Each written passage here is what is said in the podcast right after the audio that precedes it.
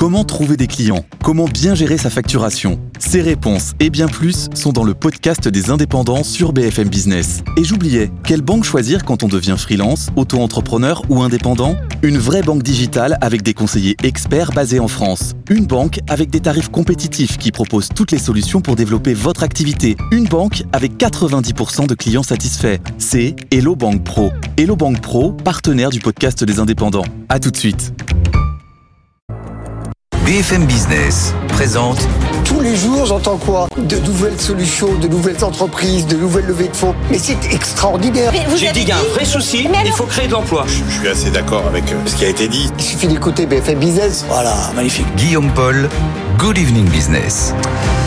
Il est 18h, soyez les bienvenus dans Good Evening Business en direct jusqu'à 19h. Dans l'actualité ce soir, bah, Davos, dernière journée, on va y retourner bien sûr parce qu'on a écouté aujourd'hui les, les prédictions de Christine Lagarde, la présidente de la Banque Centrale Européenne. Et puis dans 10 minutes, on écoutera celle bah, sur les gros sujets qui ont dominé Davos cette année, celle de Bernard Charles, PDG bien sûr de que Christophe Jacubizine a rencontré euh, ce matin. On parlera de Davos avec nos experts qui arrivent dans un quart d'heure et puis on parlera un petit peu avec eux de cette colère des agriculteurs qui commence euh, à monter en France. Il y a eu des blocages, des manifestations dans plusieurs départements aujourd'hui. Et puis on parlera de Gabriel Attal qui prépare son discours de politique générale. Alors c'est pas pour tout de suite, c'est pour dans quasiment deux semaines, mais il reçoit, il consulte le Premier ministre. Il a vu le patron du MEDEF hier qui lui a dit clairement ce dont il avait euh, envie, ce dont il avait besoin. On vous racontera tout ça. On raconte tout ça plus bien autre chose. On est ensemble jusqu'à 19h. C'est parti. Good Evening Business, le journal.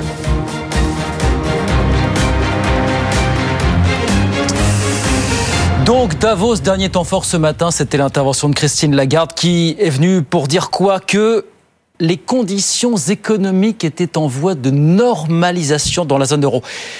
Ce qui ne veut pas dire qu'on va revenir à la vie normale d'avant Covid, d'avant les crises, parce que l'inflation est passée par là. Et rien que ça, rien que ça, ça va laisser des traces indélébiles en quelque sorte. Écoutez euh, Christine Lagarde. Je pense que nous entrons dans une période de normalisation. C'est ce que nous avons commencé à voir, particulièrement en fin d'année 2023. Mais ça ne veut pas dire qu'on va revenir à la normale. On va passer de la normalisation à un non-retour à la normale. Partout dans le monde, l'inflation recule et nous l'avons encore vu en novembre, aussi bien pour l'inflation générale que sous-jacente. C'est un exemple de la normalisation que j'ai observée en 2023. Voilà Christine Lagarde ce matin au Forum de Davos. Qu'est-ce qu'il faut retenir de ce cru 2024 de Davos? On en parlera bien sûr avec nos experts dans, un quart d'heure sur BFM Business. Emmanuel Macron, lui, était à Cherbourg tout à l'heure pour présenter ses vœux aux armées et vous allez l'entendre, il est venu avec un message très clair pour tous les industriels qui étaient tous là bien sûr. Il faut accélérer partout où c'est possible pour se mettre en mode économie de guerre, entre guillemets. Écoutez euh, le président de la République. Nous devons amplifier la transformation commencée. Je demande à chaque patron d'être totalement concentré sur les enjeux de production et d'approvisionnement. Il ne faut plus jamais se satisfaire de délais de production qui s'étalent sur plusieurs années. Il faut que le pilotage des chaînes de sous-traitance, composées de centaines de PME formidables, soit précis et puissant, tout en réduisant les dépendances qu'on ne souhaite plus avoir. C'est tout l'enjeu du chantier de relocalisation qui participe de ce travail. Le pilotage par les délais est vital. Il ne faut plus compter en années mais en mois et semaines. Le choix et la maîtrise des coûts est un impératif. Les coûts de chaque composant acheté, de chaque heure facturée, de chaque taux horaire doivent être pilotés et non subis. Voilà Emmanuel Macron qui présentait donc ses vœux aux armées aujourd'hui du côté de Cherbourg. Dans l'actualité des entreprises, le message inquiétant de CMA-CGM, le groupe de transport maritime, estime que les perturbations en mer Rouge causées par les rebelles outils pourraient durer, je cite, plusieurs mois. C'est ce qu'a déclaré son patron Rodolphe Saadé dans le Financial Times même si le groupe, il le rappelle, continue quand même à faire passer des navires aujourd'hui par le canal de Suez quand ils peuvent être accompagnés par un, un navire de guerre français, euh, évidemment. Et alors, euh, ce sujet justement des tensions en mer Rouge, il se trouve que le patron de Stellantis, Carlos Tavares, en a parlé tout à l'heure. C'était lors d'une conférence de presse en visio. Euh, sauf qu'il en a parlé, lui, pour dire que le phénomène ne l'inquiétait absolument pas pour les prochains mois. Écoutez, Carlos Tavares. I don't expect so much impact. Yes, the travel will be longer. Je ne m'attends pas à un énorme impact. Oui, le voyage sera plus long, c'est vrai, si on doit contourner l'Afrique. La crise en mer Rouge pourrait avoir un impact sur le coût parce que je suis certain que les entreprises de logistique vont dire que nous utilisons les conteneurs plus longtemps que d'habitude. Donc, il pourrait y avoir de bonnes discussions sur la manière de compenser ce coût. Mais à ce stade, je ne vois pas d'autres impacts que celui-là. Certains de nos concurrents ont des difficultés, mais ce n'est pas notre cas. Pour le moment, tout va bien et je ne pense pas que ce sujet soit un problème majeur pour l'industrie automobile. So far, it's okay. Uh, things are moving well, and um, I don't expect that specific topic that you pointed out to be a major problem for the industry. Voilà, Carlos Tavares, le patron de Stellantis, pas inquiet pour le moment des perturbations euh, en mer Rouge, évidemment. Dans l'actualité des entreprises, par ailleurs, Apple qui euh, se dit prêt aujourd'hui à faire une concession à Bruxelles. Apple dit qu'il pourrait accueillir sur ses iPhones d'autres systèmes de paiement sans contact que le sien, donc de l'Apple Pay. La Commission européenne dit qu'elle va évaluer cette proposition faite par, par Apple aujourd'hui. Et puis, on voulait vous dire un mot du Japon ce soir, parce que figurez-vous que le Japon est devenu, là, il y a quelques minutes, la cinquième puissance mondiale à réussir un alunissage, un atterrissage de grande précision sur la Lune. Ils ont réussi, nos amis japonais, après apparemment pas mal d'échecs. Johan Dolra nous raconte ça. Une descente interminable de 20 minutes et puis la libération. Ça y est, le module Slim a réussi son alunissage 4 mois après avoir quitté la Terre. Un soulagement immense pour la JAXA, l'agence spatiale nippone, qui est restée sur plusieurs missions ratées. Cette fois, elle a mis toutes les chances de son côté en dotant son engin spatial de caméras et de capteurs intelligents, d'où son surnom Moon Sniper. L'alunissage est d'une précision historique. Il visait une zone d'à peine 100 mètres de diamètre contre plusieurs kilomètres pour les précédentes missions. Le module contient deux petits rovers d'exploration. Là encore, du jamais vu. Le premier véhicule va se déplacer en sautillant au lieu de rouler comme les rovers traditionnels. Son travail sera de relever différentes températures et des niveaux de radiation. Le deuxième véhicule est encore plus original. Il a la taille d'une mangue et va rouler pour prendre des photos. Notez l'originalité de son design aux airs de Transformers. C'est normal, il a été conçu avec le fabricant de jouets Takara Tomy. Ces deux robots vont explorer la Lune pendant deux semaines avant de rendre l'âme à cause du froid lunaire. Il fera jusqu'à moins 130 degrés. Voilà, le Japon qui devient donc la cinquième puissance mondiale à réussir un alunissage, un atterrissage de grande précision sur la Lune. Johan Delra pour, euh, avec nous pour BFM Business. Et puis, juste avant d'aller sur les marchés, on a appris aujourd'hui le décès euh, cette nuit accidentelle du président du groupe Hello Work, groupe spécialisé dans l'accompagnement des entreprises, des professionnels, des cabinets de recrutement.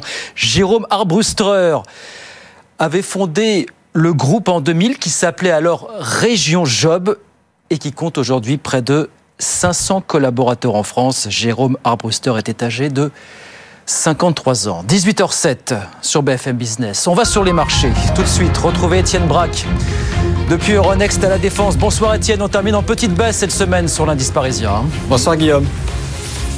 Du rouge une fois de plus, hein, rendez-vous compte, depuis le début de la semaine, il n'y a eu qu'une seule séance dans le vert, c'était euh, hier, moins 0,4% ce soir à la clôture. L'indice redescend sous les 7400 points, 7371 points. Sur l'ensemble de la semaine, l'indice perd 1,3%. Euh, Des taux qui continuent de progresser, hein, notamment sur euh, l'obligataire, 10 ans américain qui gagne 3 points de base, avec notamment une confiance des consommateurs qui est meilleure qu'attendue. Donc ça, c'est pas une bonne nouvelle pour la Fed qui souhaite calmer un petit peu l'économie. Wall Street qui se porte très bien, puisque figurez-vous que vous avez un indice S&P 500 qui est à seulement 17 points de son record euh, touché en janvier 2022. Le Nasdaq 100 a touché un plus haut tout à l'heure euh, à l'ouverture quand le S&P 500 est à moins de 1,5% de son plus haut grâce notamment aux valeurs technologiques. Hier TSMC gagnait 8%. Aujourd'hui nous avons encore des plus hauts sur euh, Nvidia. À Paris nous n'avons pas la chance d'avoir de grosses valeurs technologiques donc forcément l'indice est en retrait et les rares technologiques que nous avons baissent une fois de plus. Regardez ce qui se passe du côté de Atos qui perd encore 7,7% ce soir à la clôture à 3,40 40. Le titre perd désormais 51% depuis le 1er janvier, alors que S&P a rétrogradé sa note de crédit, passant de BB- à B-.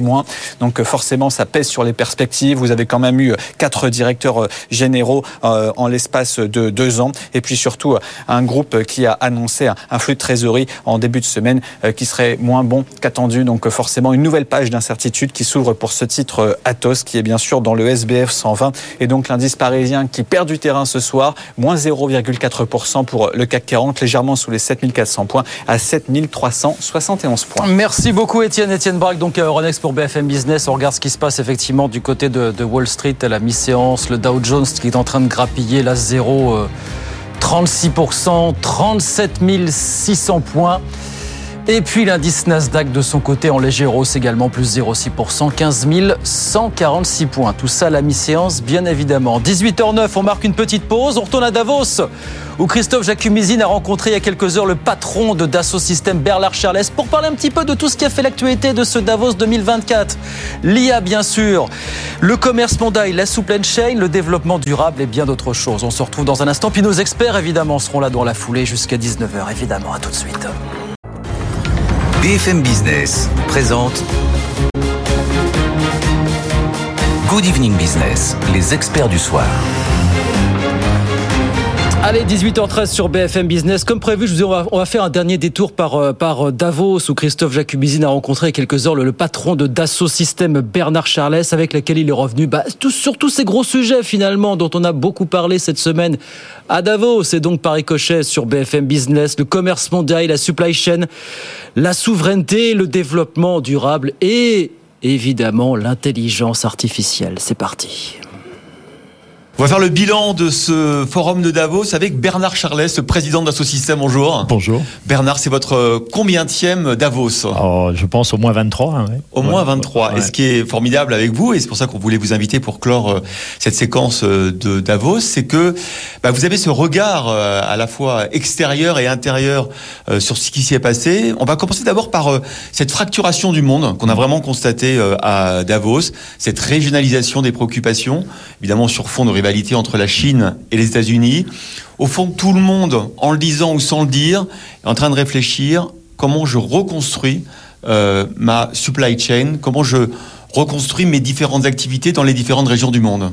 Oui, absolument. Euh, je, pense qu'il y a, oh, il n'y a pas uniquement le positionnement États-Unis-Chine. Je pense que globalement, chaque grande région du monde cherche à réduire ses dépendances ou à tous les cas à mieux les gérer en termes de risques. C'est vrai aussi pour le business ailleurs. Oui, c'est pas que c'est pas que les politiques, c'est le business. On y est confronté. Bien entendu, euh, tout ce que vous avez mentionné, euh, la chaîne des fournisseurs euh, et là où sont les formations et les talents. Euh, mais euh, je vois qu'il y a une collision de plusieurs sujets qui sont intéressants et qui n'ont peut-être pas été notés, qui ont été traités indépendamment cette année à Davos. Tout le monde, évidemment, euh, le grand éléphant dans la pièce, c'est l'IA. Mhm. tout le monde en parle, les conséquences, les inquiétudes, la régulation ou pas. ça va servir à quoi? D'ailleurs, je peux y revenir en quelques minutes si, si, vous voulez, Christophe, mais je pense que si vous faites lier euh, la problématique de souveraineté, de supply chain, c'est-à-dire de chaîne de sous-traitants. Mhm. Euh, celle de développement durable, qui change la matière.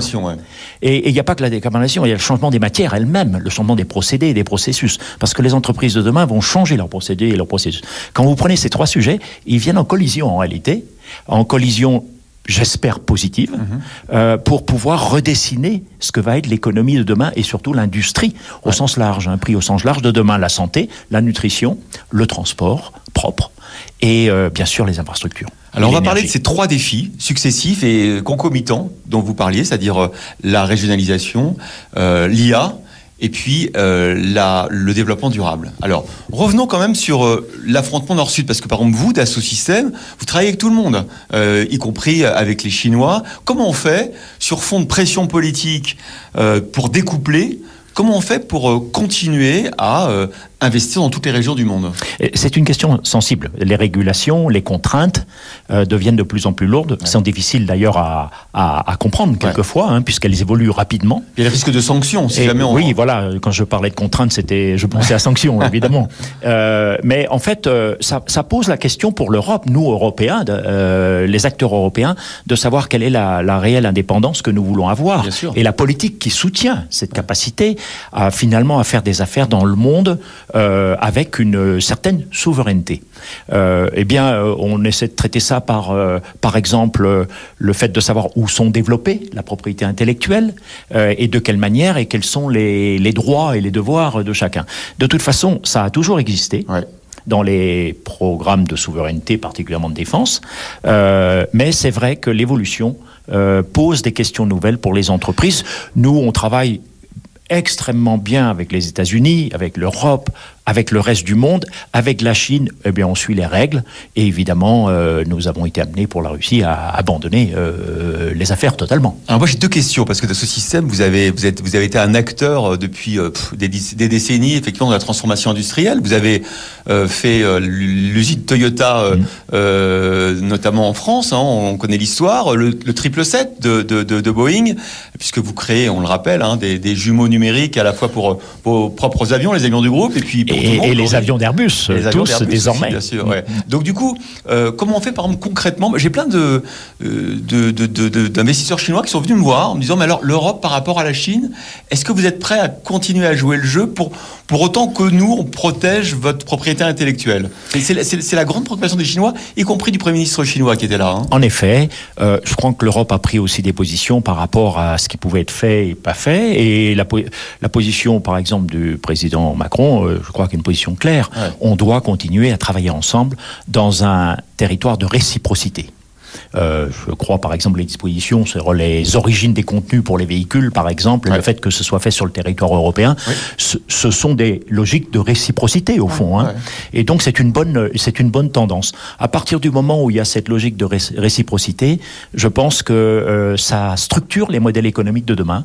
Et euh, c'est de cette manière qu'on y participe. Mais je pense qu'il faut quand même pas imaginer qu'on ne, qu'il n'y aura pas d'interdépendance avec la Chine. C'est mm. une, une, une illusion.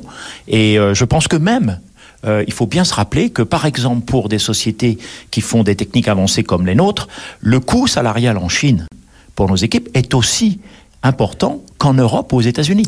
Euh, donc, il ne faut plus penser que euh, c'est simplement un facteur de coût euh, du travail. Pas du tout. Il y a 600 millions de personnes qui ont désormais euh, le niveau de vie en Chine des pays les plus développés. Mmh. et bon, il reste encore 600 millions qui rêvent d'atteindre ce qui pose d'ailleurs des problèmes énergétiques, des problèmes de nutrition et bien d'autres problèmes. Mais enfin, c'est un nouvel équilibre économique aussi.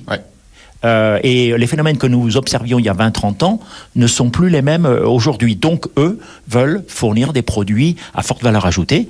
Et il est de notre euh, responsabilité en Europe, dans le monde, de faire des produits innovants. Et les défis sont là. Défis santé, aucun pays ne peut supporter ces structures de santé aujourd'hui. Elles sont devenues trop coûteuses. il faut bien innover. De la population, en plus. vieillissement de la population. Il faut donc bien euh, développer des, et réduire et améliorer ceci. Alors par exemple, France 2030 a des beaux programmes. Euh, Meditwin, le jumeau numérique de l'être humain, pour pouvoir améliorer les soins à distance, pas nécessairement dans les hôpitaux, améliorer le fonctionnement des hôpitaux. Ce sont des enjeux qui, au fond, il y a quand même beaucoup de choses positives. Euh, et il faut les prendre euh, avec cet espoir de créer des solutions qui vont mieux servir l'humain sur la planète. Alors justement, deuxième lame de fond hein, de ce Davos 2024, vous le disiez, c'est l'IA. Tout le monde en parle. Alors, je ne sais pas si tout le monde comprend, mais tout le monde en parle. Vous, évidemment, chez la Système ou Bernard, vous connaissez ça depuis très longtemps. Euh, le la numérisation, la digitalisation. Qu'est-ce que va apporter l'IA en plus dans votre industrie, par exemple? Alors, je crois qu'il y a deux grands pans sur l'IA, pour faire simple. Il y a un, un pan qui inquiète. Certains, certains, certains métiers mmh. vont probablement être complètement changer. C'est ce que dit le FMI. Hein. C'est ce que dit le FMI. Mais il y a aussi les pans qui apportent, par exemple, meilleur diagnostic en santé, meilleur suivi et prévention. Euh, meilleure optimisation d'énergie et d'utilisation d'énergie. Donc il y a énormément amélioration des transports, de la synchronisation des flux en ville, matière et, et donc euh, nous, par exemple, euh, dans Adasso System, on a inventé les bras synthétiques de contrôle qui permettent d'améliorer les essais cliniques. Donc il y a des champs hmm. considérables de valeurs qui vont s'orienter vers le fait de faire de meilleures solutions, plus durables, pour servir le plus grand nombre, parce qu'il euh, y a encore une grande partie de la population qui n'a pas les services qu'il voudrait avoir dans le monde. Euh, et c'est bien le l'enjeu du développement de la planète. Donc vous, ça vous fait pas peur, l'IA On va la dompter? Non, je, ça me fait pas du tout peur. Il y aura des, il y aura des points extrêmes. Le, ça a été vrai aussi pour, euh, pour le nucléaire. Regardez, il y a deux extrêmes en nucléaire. Il y a l'énergie propre, et puis euh, il y a le fait que c'est un, un outil de dissuasion terrible, euh, mais qui a aussi fait beaucoup de mal. Euh, le laser, bien d'autres technologies ont eu ces... Et là, il se trouve que là, le citoyen voit de manière un peu plus proche la magie quelque part, hein, quand on voit euh, le robot ordinateur vous euh, vous rendre un rapport que vous auriez pas écrit aussi bien. Bon, il faut quand même euh, se rappeler que c'est ce sont des statistiques. Il faut se rappeler que ce sont basés sur des données qui sont des données historiques, et il faut reprendre un peu de un peu de recul par rapport à tout ça. Ça aura un effet positif. La troisième lame de fond, mais c'est très lié, vous le disiez, hein, c'est évidemment le développement durable. Comment est-ce qu'avec une population qui augmente, des besoins, des envies euh, de faire comme tout le monde qui sont là également, comment on fait pour euh, être plus frugal? Est-ce que c'est grâce à l'IA justement qu'on va le faire? Euh, comment, comment on fait pour cumuler tout ça, conjuguer tout ça? Je pense que la cause la plus noble du monde aujourd'hui, c'est effectivement de trouver des nouvelles solutions, nutrition, santé, transport, mobilité. C'est la définition comme de l'être humain, hein, de mobilité. Et puis, nouveau, nouvelle méthode d'apprentissage. Et je pense que ceci va constituer pour un grand nombre d'entreprises qui ont quand même reformulé leur euh, raison d'être, euh, une force vive pour reconstruire un demain plus durable. Donc il y a des tas de solutions possibles. Aujourd'hui, on fait beaucoup de gaspillage. On recycle mal. Euh, demain, on fera un design dans lequel vous ferez le design euh, de vos déchets. Hmm. Pas uniquement du produit ou du service que vous vendez. Vous penserez aux déchets et vous direz mon déchet va devenir une valeur pour la, euh, la suite de la, de la circularité. Donc je trouve que c'est la redéfinition euh, du, de l'industrie du 21e siècle. Je vous encourage à lire un essai de Pierre Musso et Bernard Charles, qui s'appelle Renaissance de l'industrie, pardonnez-moi de le mentionner, qui est, euh, qui est en français disponible, euh, disponible et qui parle justement de cette nouvelle projection du monde, car il faut bien imaginer ce monde nouveau. Mais dites-moi, Bernard, quand on pense à régionalisation, IA, développement durable, ça fait beaucoup de défis en même temps. On va y arriver? Bien sûr. je pense que les jeunes je vois la jeune génération motivée pour trouver des nouvelles solutions sur ces tas de sujets. Euh, et moi, j'ai un grand espoir euh, quand je vois les jeunes et leur euh, ambition de rejoindre des entreprises qui, qui portent des, des, des, causes nobles. Euh, donc, euh, bah, l'avenir, il faut le laisser La raison d'être. La raison d'être. La raison d'être, c'est aussi du business. et il faut que ce soit du business, parce que sinon, vous pouvez pas faire une entreprise durable. Voilà. Le Davos de Bernard Charles sur BFM Business. Merci beaucoup, Bernard. Avec plaisir. Pour votre temps et votre décryptage. Merci. Christophe, donc avec euh, Bernard Charles, le PDG de Dassault Systèmes, que nos experts que j'accueille ont écouté avec beaucoup d'attention. Pascal Delima, bonsoir. Pascal, chef économiste chez CGI Business Consulting, et puis Guillaume Duval qui est avec nous. Bonsoir Guillaume, ancien rédacteur en chef économiques. Bah voilà, transition est parfaite parce que c'était la première question que je voulais vous poser. Ce Davos cru 2024 qui s'achève. Alors on vient d'énumérer avec Bernard Chalès tous les, les grands sujets dont il a été question. Est-ce que vous vous dites au sortir de cette semaine, on en a vu des, pas mal de choses sur BFM Business, Davos, ça sert toujours à quelque chose. Voilà, ça sert à mettre en avant, à médiatiser des sujets du moment. Guillaume Duval, comment est-ce que vous regardez ça, vous, aujourd'hui, euh, finalement bon, Moi, je regarde toujours Davos avec euh, beaucoup d'amusement. C'est assez drôle de voir tous ces gens arriver en jet privé euh, et dans un lieu très luxueux pour discuter de qu'est-ce qu'il faut faire pour éviter la catastrophe à l'échelle mondiale quand on sait que le principal obstacle euh, pour y réussir, c'est aujourd'hui euh, le niveau d'injustice qu'il y a dans nos propres sociétés et le niveau d'injustice qu'il y a entre euh, le Nord et ce qu'on appelle aujourd'hui le, Sud global, et que pour lever ces obstacles, il faudrait que ces gens-là, en particulier, acceptent de voir leurs revenus diminuer, de voir davantage de taxation des entreprises et des grandes entreprises multinationales. En Ils créent de la richesse aussi, ces gens-là, quand même. Vous avez beaucoup de patrons. Ces choses-là créent de la richesse parmi ceux qui défilent à Davos. Oui, enfin, c'est les, les, salariés de ces entreprises qui créent de la richesse et qui créent des nouveaux produits, oui. On ne leur reconnaît pas toujours suffisamment de, de voix et, et, de, et de poids dans la direction de leurs entreprises. Pascal Delima, comment est-ce que vous regardez tout ça, vous, finalement, ce grand rendez-vous de Davos oh, bah, puis, il, y a, il, y y a ce qu'on voit, ce qu'on entend. Effectivement, est-ce qu'il se voit pas? Voilà, on crée des deals, on crée des partenariats. On crée des deals. il y a ce qui se voit pas aussi. Il y a beaucoup de choses à dire. Évidemment que c'est un, c'est une réunion euh, business aussi, bien évidemment. Ça, c'est depuis très longtemps déjà. Moi, moi, je vois euh, euh, deux grands, deux grands sujets. Il y a un, premier sujet qui est quand même la transformation économique et numérique qui est mise en avant avec tous ces défis sociétaux, avec ces défis techniques, avec ces défis organisationnels, avec ces défis en termes de, de recrutement aussi. Je pense bien évidemment à l'intelligence artificielle, mais pas uniquement. Il y a aussi, on a aussi parlé du cloud, on a aussi parlé d'autres technologies. Bref, toutes les innovations disruptives, avec, on sent une volonté un petit peu inclusive, on va dire, hein, dans dans ce Davos-là aujourd'hui, peut-être un petit peu plus qu'avant. Bien évidemment, c'est pas très à la mode inclusive. Bien sûr, c'est pas une, une instance décisionnelle, hein, Davos. c'est une instance voilà de discussion d'idées. Non, peut-être pas décisionnelle, mais quand même, voilà, qui suscite. Voilà, et, qui suscite là, des, tout à fait. Alors après, euh, il y a aussi, il y a eu quelque chose d'un petit peu amusant, effectivement, sont ces 260 millionnaires hein, qui, qui, qui, auraient aimé être davantage taxés. Comme, je ne sais pas si vous avez entendu, bon, c'est un petit peu amusant.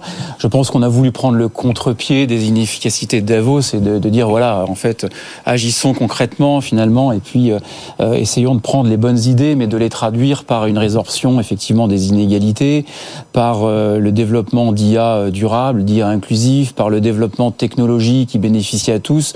On a une société qui copie le modèle américain, c'est-à-dire une société, euh, vous voyez, qui, qui, qui, a un système de, comment dire, de, de montgolfière, en système de sablier avec euh, des technologies qui malheureusement tapent beaucoup sur les classes moyennes.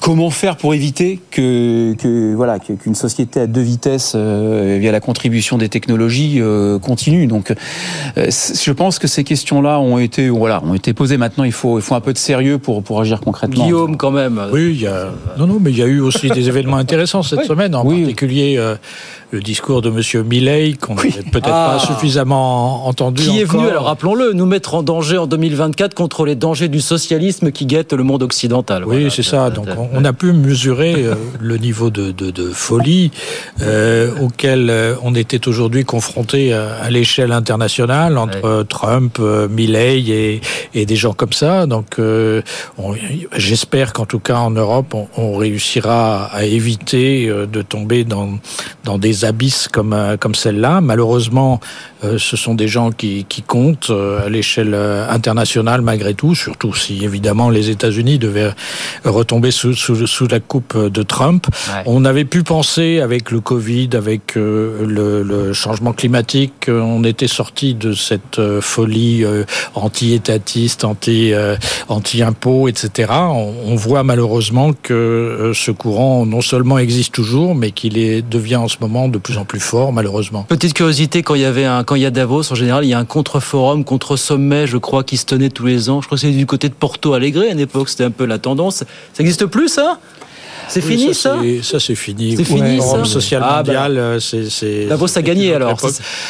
Davos a gagné, mais c'est aujourd'hui très difficile de, de rassembler euh, euh, des militants de gauche ou écologistes de toute la planète, parce que justement ces gens-là considèrent qu'aujourd'hui voyager en avion, par exemple, n'est pas forcément la meilleure chose à faire pour mais préserver la planète. Certains viennent à Davos. Hein. Greta Thunberg était venue à une époque, hein, vous voyez. Donc il y a aussi voilà de, de gauche.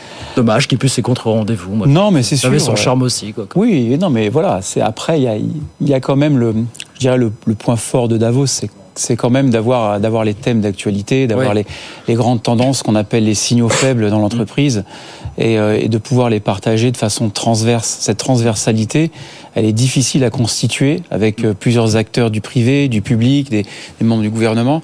Et cette transversalité, elle est essentielle dans l'entreprise aujourd'hui. Oui, ça permet aussi de casser un peu des logiques de silos pour le dire simplement, et de pouvoir partager des, points de vue très, très différents sur des, thèmes transversaux comme l'IA. Voilà pour ce Davos 2024 qui se referme, qu'on a refermé ce soir sur, euh, BFM Business. Il est 18h30, je vous redonne les grands titres rapidement de ce vendredi soir. Emmanuel Macron à Cherbourg aujourd'hui pour présenter ses vœux aux armées. Il est venu avec un message très clair hein, pour les les industriels du secteur, il faut accélérer partout où c'est possible pour se mettre en mode économie de guerre. Il faut donc, leur a-t-il dit, gagner en rapidité, en volume et en innovation. Fin de citation. Euh, le message inquiétant de CMA CGM, le groupe de transport maritime estime que les, perturbations, vous savez, en mer Rouge, hein, qui sont causées par les rebelles outils, euh, estime que ces perturbations pourraient durer, je cite, plusieurs mois. C'est ce qu'a dit euh, son PDG Rodolphe Saadé dans la presse anglo-saxonne. Apple qui se dit prêt à une concession à, Bruxelles. Apple dit qu'il pourrait accueillir sur ses iPhones d'autres systèmes de paiement sans contact que le sien. Donc l'Apple Pay, évidemment. La commission dit qu'elle va évaluer cette proposition. Puis, on a pris le décès accidentel cette nuit du président du groupe Hello Work. Jérôme Armbruster avait fondé le groupe en 2000 qui s'appelait alors euh, Région Job et qui compte aujourd'hui près de 500 collaborateurs en France. Il était âgé de 53 ans, 18h32 sur BFM Business. BFM Business présente Good Evening Business, les experts du soir. Allez, 18h35, les experts sont avec nous. Guillaume Duval, Pascal Delima jusqu'à 19h sur BFM Business. Alors, est-ce que la colère des agriculteurs observée, vous savez, euh, en Allemagne, aux Pays-Bas, en Pologne, en Roumanie, est-ce que tout ça est en train de s'étendre à, la France? Bah, Il semblerait, il y a eu un, rassemblement devant le siège de Lactalis aujourd'hui en, Mayenne pour réclamer qu'on achète aux agriculteurs le lait euh, plus cher que ça n'est le cas. Puis en ce moment, on, on parle, on a encore des euh, du blocage du côté de l'autoroute A64 entre Toulouse et, Bayonne. Écoutez cet agriculteur qui est sur place, qui veut absolument que Gabriel Attal vienne rencontrer les agriculteurs. Écoutez. On l'attendra jusqu'au bout et on ne bougera pas. De toute façon, on est décidé. Ça fait plusieurs mois que nous demandons à l'État euh, d'entendre nos revendications et euh, ça reste porte fermée. On nous dit toujours que ça va arriver et on n'a jamais rien. Parmi les revendications, il y a la taxation sur le gazole non routier. Oui, c'est un pilier de notre compétitivité, c'est-à-dire que c'est c'est un élément essentiel euh, et on euh, nous augmente les taxes. Donc en fait, on est en train de s'aborder tout le futur de nos, exploitations parce qu'on ne pourra plus travailler si ça devient trop cher. Voilà ce que cet agriculteur. Ce qui est intéressant dans, ce qu'on voit, c'est que ça nous rappelle vaguement quelque chose. Il y a beaucoup de revendications. Voilà, c'est l'inflation, c'est l'accumulation de, de normes, c'est le diesel non routier, c'est le manque des considérations des politiques. Ça nous rappelle un peu le mouvement des Gilets jaunes et on voit beaucoup d'agriculteurs qui ne sont pas syndiqués dans cette histoire, euh, Guillaume Duval, quand même. C'est oui, mais de toute façon, on est dans un dans une société où euh, effectivement les corps intermédiaires ne pèsent plus grand chose, plus suffisamment pour euh, empêcher des, des, mouvements spontanés. Il faut dire que c'est un peu aussi la, la, responsabilité du gouvernement. Hein. Il, depuis que Emmanuel Macron est là, il est très bonapartiste, il, il dirige tout seul, il écoute personne. Donc après, euh, ça a des bah, contre-coups. Des colères d'agriculteurs, on en a connu avant, on en a connu avant, avant, avant, avant Macron, des colères d'agriculteurs. C'est oui, pas nouveau. Ça, ça, c'est nouveau, mais le fait que ça échappe aux c'est autre chose. Hein. La mm. FNSEA, jusque-là, arrivait à peu près à, tenir ses troupes sur ces sujets-là. Alors après, qu'est-ce qui se passe sur le fond? Donc oui, euh, il y a eu de l'inflation et, en même temps, ce qu'on observe, c'est une baisse des prix agricoles. Hein. C'est-à-dire qu'il y avait eu euh, une hausse très sensible au début euh, de la guerre de, que les Russes ont déclenchée contre l'Ukraine, donc ça avait fait monter l'ensemble des prix agricoles. Mm. mais depuis, ils ont beaucoup baissé et donc ça doit se sentir dans une profession où, de toute façon, les, les revenus étaient euh, traditionnellement très faibles et les conditions de travail euh, euh, très difficiles. Alors après, il y a l'effet, effectivement, de contagion avec ce qui se passe en, Allemagne. c'est vrai qu'on peut pas non plus continuer à considérer que c'est normal que le gazole utilisé par les agriculteurs ne soit pas taxé du tout. Si on veut changer les choses face à, la crise climatique, il faudra bien y passer d'une manière ou d'une autre. Mais c'est vrai que ça implique pour ce secteur en particulier des compensations ou autres, euh, enfin un dialogue, des négociations pour euh, compenser les effets euh, pour ces gens-là. Il y a des on disait il y a des revendications un petit peu éparses, mais quand même un dénominateur commun, quelques dénominateurs communs en Europe et notamment l'inflation de normes environnementales à quelques mois des élections européennes. Alors voilà, voilà, est-ce que c'est pas le signe noir, l'accélérateur de vote pour les extrêmes qu'on n'a pas vu venir, là, voilà, qui va prospérer dans les prochains mois, d'ici les élections de juin prochain, Pascal. Tout à fait, il y a une vraie revendication là C'est vrai que les normes environnementales s'intensifient beaucoup. Euh, c'est vrai que ça va diffuser dans l'opinion. Tout, tout, à fait. 60% du temps euh, moyen d'un agriculteur est consacré à de l'administratif. C'est vrai aussi que, et ça, ça jouera à mon avis également dans le vote euh, aux élections européennes. C'est vrai que Il faut aussi parler de la baisse de la production. Euh, il faut parler aussi de, de la baisse des prix, alors qu'en amont, euh, c'est pas toujours euh, comment dire, c'est pas toujours le, le, cas sur les marchés financiers, en tout cas pour les pour un certain nombre de matières premières. Donc on s'interroge sur qui qui finalement gagne un peu sur cette situation inflationniste. En tout cas, pas les agriculteurs. Puis il faut dire deux mots sur la PAC aussi, la politique mmh. agricole mmh. commune. Il y a eu beaucoup de réformes sur la politique agricole commune, cette grande vocation qui était quand même un, un pilier de l'Europe finalement, avec une vraie volonté de nourrir l'Europe qui a réussi, mais aujourd'hui, avec l'arrivée progressive de l'ouverture à tout va, de la concurrence de nos voisins sur un tas de produits euh, alimentaires, et ben la France reste comme la première bénéficiaire de la PAC. Ah, absolument, oui, oui, mais c'est normal, on est plus grand aussi, donc il y a, ça. Et, et, si je voulais finir aussi là-dessus, c'est que on, a, on a juste deux exemples, c'est que on a peut-être la meilleure filière bovine, euh, certainement en Europe, et on est obligé d'exporter et d'importer de la viande d'autres pays de l'Union européenne. Pareil pour le maïs, on, on aurait pu être tout à fait autonome. Et cette ouverture un peu euh, euh, à tout va de, vers la concurrence extérieure, euh, aujourd'hui, nous, nous, on, en, on paye le tribut, si vous voulez. Puisque vous parlez de la FNSEA, la FNSEA a fait un communiqué tout à l'heure pour dire on réfléchit à une éventuelle mobilisation nationale dans les prochaines semaines. Là, j'ai l'impression qu'il y a un petit peu de peur du côté de la FNSEA, la peur qu'ils connaissent, eux, ce qu'ont connu les syndicats traditionnels il y a quelques années avec les Gilets jaunes, quand la situation leur a complètement échappé. Vous n'avez pas peur de ça, vous, Guillaume, là, quand même Oui, enfin, peur de ça. Je pense que la, la co-gestion de l'agriculture française par la FNSEA et les gouvernements successifs depuis 50 ans n'a pas eu euh, que des avantages, ni pour les agriculteurs, ni mm. pour le, le reste de la société française, hein, parce qu'on parlait tout à l'heure euh, des aspects environnementaux, des normes environnementales. Je sais pas, mais en tout cas, pour l'instant, ce qu'on mange est quand même très sévèrement euh, atteint par les pesticides. On n'a pas réussi euh, depuis depuis 15 euh, ans qu'il y a des plans tous les ans, etc., à réduire réellement l'utilisation des pesticides en France. Le, un des problèmes, c'est que l'agriculture telle qu'on l'a fait aujourd'hui est, est, en train d'empoisonner les Français. Hein.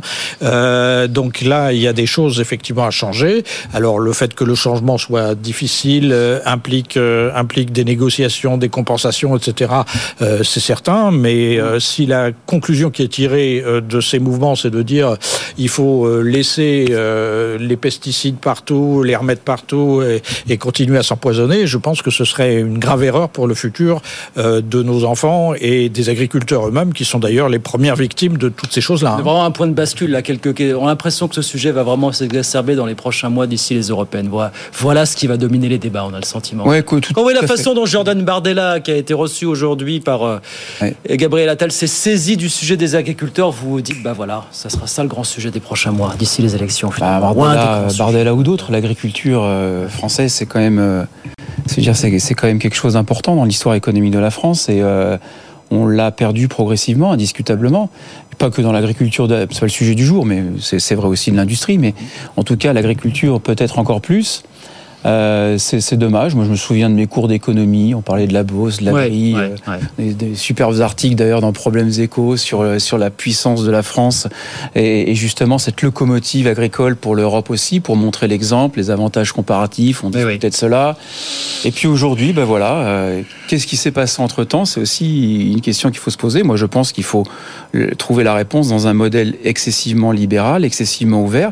Alors moi je suis libéral, hein, mais il aurait fallu une sorte de protectionnisme intelligent, comme on dit, pas un protectionnisme tout court, mais un, un, protectionnisme intelligent pour faire que nos notre filière agricole soit assez autonome. Et on, a on avait les moyens d'être autonome en France, et aujourd'hui on n'y arrive pas. Guillaume, une réponse dessus euh... Non, c'est pas une réponse. Je suis assez d'accord. Le problème, c'est que le syndicalisme agricole est dominé en fait par euh, euh, les acteurs qui, euh, enfin les acteurs qui sont favorables à cette, à ce libéralisme international débridé et qui justement, euh, en fait, euh, menace et, et condamne les, les, petits agriculteurs qui pourraient faire effectivement une, une agriculture plus soutenable euh, et, et, qui permettrait de nourrir mieux les, les, les Français.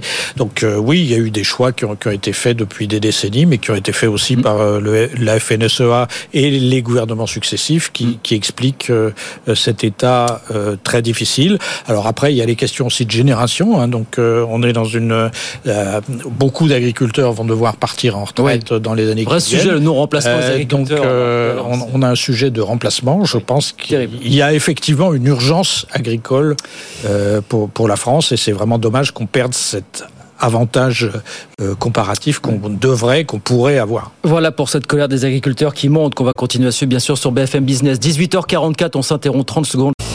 18h45, les experts sont de retour. On est encore là une dizaine de minutes avec euh, Guillaume Duval, avec Pascal Delima. Alors, un mot de Gabriel Attal qui prépare son discours de politique générale. C'est pas la semaine prochaine, c'est encore la semaine d'après. Hein. Sauf qu'il consulte beaucoup, beaucoup de monde. Jordan Bardella ce matin, puis les partenaires sociaux. Et il a vu le patron du MEDEF hier, Patrick Martin, qui a dit très clairement ce matin ce qu'il avait dit au Premier ministre. Aidez-nous à continuer à simplifier la vie des entreprises, arrêter de pondre des normes, toujours plus de normes, notamment écoutez euh, Patrick Martin ce matin, tiens. Avant de normer, euh, on fasse des études d'impact. C'est rarement le cas. C'était dans les lois précédentes aussi. Oui, mais ça n'a pas été fait. Moi, je peux vous citer un certain nombre d'exemples où on a abouti à des décisions absurdes, inspirées par de bonnes intentions, mais elles sont inapplicables ou elles ont des effets pervers insupportables. Je prends par exemple, bah, le, zéro artificialisation net ou les zones à faible émission. On partage totalement l'intention environnementale. On voit au moment où ça doit se mettre en œuvre que ça pose des problèmes singulièrement pour les ménages modestes. Hein, il faut le souligner. Hein. Et je peux vous citer des bah Parce que ce sont les ménages modestes qui ne peuvent pas du jour au lendemain s'acheter un véhicule électrique, qui ne peuvent pas euh, engager les dépenses de rénovation thermique de, de leur logement, euh, qui ne peuvent plus accéder au centre-ville. Mais c'est vrai aussi des artisans. On aurait dû réfléchir un petit peu plus, écouter d'ailleurs un peu plus les entreprises en amont de l'élaboration de cette norme. Voilà Patrick Martin, le patron du MEDEF. Voilà en gros ce qui est pesé. Les patrons veulent plus de simplification. Ça, ça va être leur dada pour les prochains mois, très clairement. Là. Oui, il y a, indiscutablement, ça, ça, a des effets favorables. La simplification, ça fait gagner du temps. Ça permet d'améliorer la productivité. Ça permet de se concentrer sur les tâches à forte valeur ajoutée comme la stratégie d'entreprise. Euh, ça permet aussi de se projeter, ça permet de faire de, de la prospective. Donc, de toute façon, euh, il faut aussi quelque part dans l'entreprise qu'on revienne, et là je suis tout à fait d'accord, au cœur du métier d'une entreprise qui est celle de trouver des marchés, de, de recruter et puis de créer de la valeur pour pouvoir créer du PIB. C'est un lien hein, de, de ruissellement. Est-ce que c'est en lâchant la bride et en, créant ce ruissellement qu'on va créer de l'emploi au sein des entreprises véritablement ou c'est un bah oui. c'est une fanfreluche c'est un fauné pour vous non non, Duval? Non non mais je sais pas, oh, quand, quand, je vois le, le patron du Medef s'intéresser aux ménages modestes il y a le Medef et les autres. je ne peux pas m'empêcher de, de, sourire un peu. Euh, mais effectivement enfin puisqu'on parlait de Gabriel Attal et de son et de sa euh, déclaration de politique, générale, donc le, le problème c'est que on est dans une situation très difficile sur plein de plans en France, euh, notamment de, du fait de la politique qui a été menée jusqu'ici par euh, ce gouvernement et les précédents de, de Monsieur Macron en particulier, donc qui ont toujours cherché à baisser les dépenses publiques, à baisser euh, l'emploi public. on voit ce que ça donne au niveau de l'éducation nationale. On a eu qui est quand même la base, la base de tout si on veut construire un, un pays, un pays solide.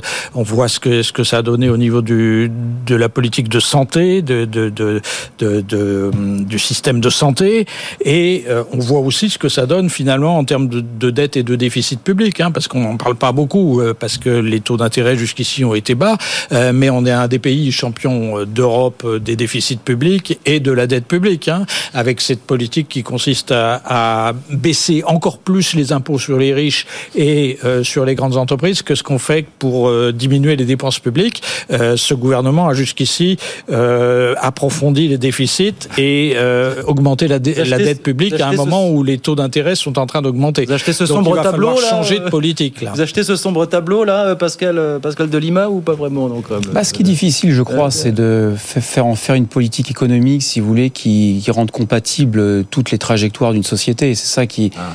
Et y a, vous voyez, circonstances atténuantes au gouvernement. Absolument. Vous voyez, parce que c'est bon, voilà. Je ne sais pas si j'aimerais être à leur place aujourd'hui, mais bref, ah, bah. c'est quand même pas c'est quand même pas facile de de, de, de, rendre compatibles des intérêts divergents euh, avec des revendications catégorielles systématiquement. Et, euh, et, on a des solutions côté euh, de la social-démocratie, hein, c'est la ouais. compatibilité des trajectoires.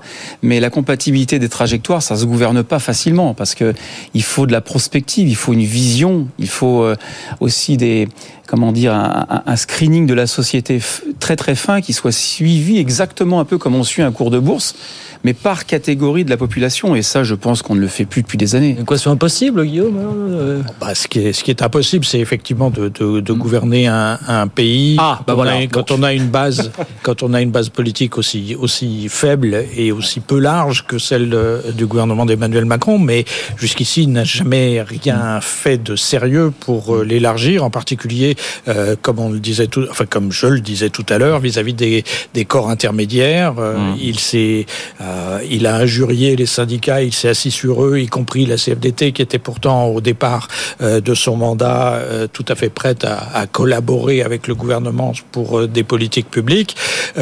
si, si Emmanuel Macron veut continuer à gouverner de manière aussi bonapartiste, il y aura des difficultés. Oui. On un petit peu sourire là quand même, Pascal. Non? Oui, non, mais voilà. Après, moi, ce que j'attends maintenant aussi de, de, du discours d'Attal, c'est qu'il ouais. qu clarifie les choses et qu'on ait une stabilité. Une stabilité sur les emplois, une stabilité sur la politique fiscale, une stabilité sur une vision à 5 ans, euh, et puis euh, voilà, d'arrêter de faire du catégoriel systématique, euh, du difficile. Vous l'avez dit vous-même, c'est difficile. De voilà, parce que là aujourd'hui, on a bon. besoin de vision, quoi. Vous faites écouter Christophe Béchu, ministre de la Transition énergétique, qui était très fier ce matin. Vous savez que depuis le 1er janvier, on pouvait s'inscrire en ligne pour bénéficier du fameux leasing social, hein, dispositif de location d'un d'un véhicule électrique jusqu'à 150 euros par mois. Bah, il l'a dit, il y a eu 90 000 demandes et le premier véhicule, ça y est, on a remis les clés hier à son euh, locataire. Écoutez euh, le ministre ce matin. Engagement pris par le président de la République de dire il y aura un leasing social à 100 euros qu'il avait fait pendant sa campagne. C'est effectif depuis hier, aujourd'hui. On a 25 000 véhicules. Pourquoi? Parce qu'on a décidé de faire en sorte de réserver ce bonus à des véhicules qui sont construits en Europe pour pas utiliser de l'argent public pour financer des véhicules chinois fabriqués dans des usines avec du charbon. Il faut de la cohérence économique si et vous avez 90 000 demandes et 25 000 véhicules disponibles, que va-t-il se passer? Pourrez-vous aller au-delà de ces 25 000 Ce que je suis en mesure de vous dire, Adrien Jean de ce matin, c'est que nous sommes en train de regarder comment aller au-delà des 25 000 véhicules compte tenu du succès de cette réservation. Et donc on regarde avec les constructeurs si on peut faire 30, 35, 40 000 véhicules pour mieux répondre aux demandes des Français qui sont éligibles. Ben oui, mais on produit pas assez de véhicules électriques en Europe aujourd'hui. Qu'est-ce que vous voulez faire plus que 25 000 finalement pour l'instant? Donc euh, ah ben c'est bien. Hein. L'intention est louable, hein, mais enfin après. Euh, oui, tout à fait. Alors je suis même pas sûr que cette mesure euh, puisse développer le Made in France. Hein. Il faudrait, euh, mm. il faudrait vraiment que sur toute la chaîne de production, on ait, on ait au moins la moitié des composants qui soient Made in France. En plus, il y a beaucoup de questions qui doivent être posées. Est-ce que c'est ce leasing social est, est vraiment vert? Est-ce qu'il est, est-ce qu'il est Alors il y a oui et non. Est-ce que il est qui Est-ce qu'il est, qu'il est juste Oui et non? Est-ce que il y a beaucoup de questions moi, que je trouve qui restent qui restent un peu en suspens et, euh, et, et, attention aussi à cette notion de, de, de côté vert parce que oui. euh, il y a beaucoup de critères dans, dans, dans, dans les critères ESG et, oui. et je suis pas certain que qu'il n'y ait pas derrière encore une affaire de lobby commercial. Aussi, Effet cosmétique, euh, Guillaume Duval ou pas pour Oui, enfin je vais. Une question que je pose. Je voudrais hein, pas utiliser des, des grands mots, mais c'est un, un peu, cri... enfin pas criminel, mais c'est c'est grave euh, de susciter un espoir chez des gens euh, chez de nombreux ménages modestes qui voudraient aussi contribuer à la transition énergétique, enfin se, être euh, plus vertueux dans leur mode de consommation, euh, quand on a 25 000 véhicules à offrir à un pays de 60 millions d'habitants. Enfin, il faut il faut être sérieux. Commence doucement. il vaut voilà. mieux il vaut mieux ne rien faire que de susciter un, un espoir disproportionné pour un truc aussi ridicule. Euh, sur, sur, enfin, il y a des choses à faire et en particulier pour les ménages modestes euh, pour, pour les aider, mais il faut mm. y mettre les moyens et, bon. et, et y aller de manière importante. Alors, quand, quand on produira suffisamment, quand on produira suffisamment. Oui, non, non, mais c'est pas une question de politique industrielle. Alors. ils n'ont pas mis de fric dans le budget. Ah non, euh, c'est ça surtout. euh, ils mettent jamais rien pour les ménages modestes à hauteur, à hauteur significative. Il y en a que pour les, les classes moyennes, comme ils disent, qui sont en fait les, les, les, les plus riches des Français. Voilà donc pour ce leasing. Voilà, les premières clés en tout cas ont été remises hier. 25 000 euh, Français en bénéficieront cette année, 90 000 demandes. Il y avait quand même de l'attrait, mine de rien. Il nous reste deux grosses minutes. C'est l'heure de ce qu'on appelle l'extra time désormais. Oui. Votre humeur du soir, messieurs, en 30 secondes chacun. Allez, Pascal, on va commencer avec vous. Coup de cœur ou coup de gueule euh, ce soir? Oh, moi, Je dirais peut-être un coup de gueule sur ouais. le prix de l'électricité en février, avec oui, la hausse de 10%. Février. Alors, max 10%. Hein, ouais, max 10%. Alors, c'est vrai qu'on nous dit, bon, voilà, euh, euh, l'Allemagne, enfin d'autres pays européens euh, payent, payent plus il faut s'ajuster, etc. Ça finance la transition écologique. On dit, on dit aussi ce genre de bon, ça aurait pu être pire parce qu'on a eu, on aurait pu avoir 100% en 2022, 30% en 2023 s'il n'y avait pas eu le bouclier. Enfin bref, mmh. mais euh, ce qui m'inquiète un petit peu, c'est effectivement, on, est déjà, on était déjà un petit peu sur le fil en matière de pouvoir d'achat. Donc pour les classes moyennes, justement, avec cette nouvelle hausse, c'est systématiquement une mauvaise nouvelle. précisons aussi que par rapport aux émissions de CO2, par rapport aux émissions de CO2, et ça c'est vraiment très très important, hein, le fuel domestique par exemple est beaucoup plus... Bien sûr, beaucoup plus cher. Il y a beaucoup plus cher. Tout à fait. Donc je trouve ça un petit peu, un petit peu injuste, voilà. et je pense qu'on pourrait, surtout pour la transition écologique, si tout est cher, on saura va y arriver. D'ici la semaine prochaine, si la hausse c'est de 10% ou d'un petit peu moins. 30 secondes, Guillaume Duval, votre humeur du soir. Alors, coup de gueule ou coup de gueule ce soir, Guillaume Oh, c'était plutôt un, coup de gueule, mais par rapport à la, la, conférence de presse d'Emmanuel Macron, dont tout le monde attendait beaucoup, euh, on a beaucoup critiqué. Je ne vais pas revenir dessus sur, ce qu'il a dit, mais c'est surtout sur ce qu'il n'a pas dit que je voudrais euh, pousser un coup de gueule. C'est que quand même, c'est le chef de l'État. Il y a un domaine réservé qui est la politique étrangère. On a euh, une guerre à nos portes avec euh, la Russie qui attaque l'Ukraine et qui fait monter les enchères. On a une autre guerre à nos portes avec euh, Gaza et tout ce qui se passe autour. Et le chef de l'État consacre tout son temps avant qu'on lui pose quelques questions sur ces sujets-là, à traiter des sujets qui ne relèvent évidemment que, de, que du Premier ministre, de, de politique intérieure, etc. Des écrans, voilà. Euh, je pense que le Charles de Gaulle a dû se retourner dans sa tombe euh, par rapport euh, au type d'exercice qu'il faisait lui. 10 minutes sur les écrans notamment, ça, ça a beaucoup fait parler. Hein, voilà. Lors de cette conférence de presse. Voilà l'humeur ce soir de Guillaume Duval et de Pascal Delima qui était avec nous. Merci messieurs. Guillaume Duval, ancien rédacteur en chef d'Alternatives économiques. Pascal Delima, chef économiste chez CGI Business Consulting. Merci messieurs, à très vite. Avec plaisir sur le plateau pour de nouvelles aventures. Très très bonne soirée, 18h56. Dans un instant, les pionniers chez Fred Mazella, bien sûr, comme tous les vendredis. Nous on se retrouve lundi, 18h en direct, ici même pour de nouvelles aventures. Très bonne soirée, très bon week-end à lundi.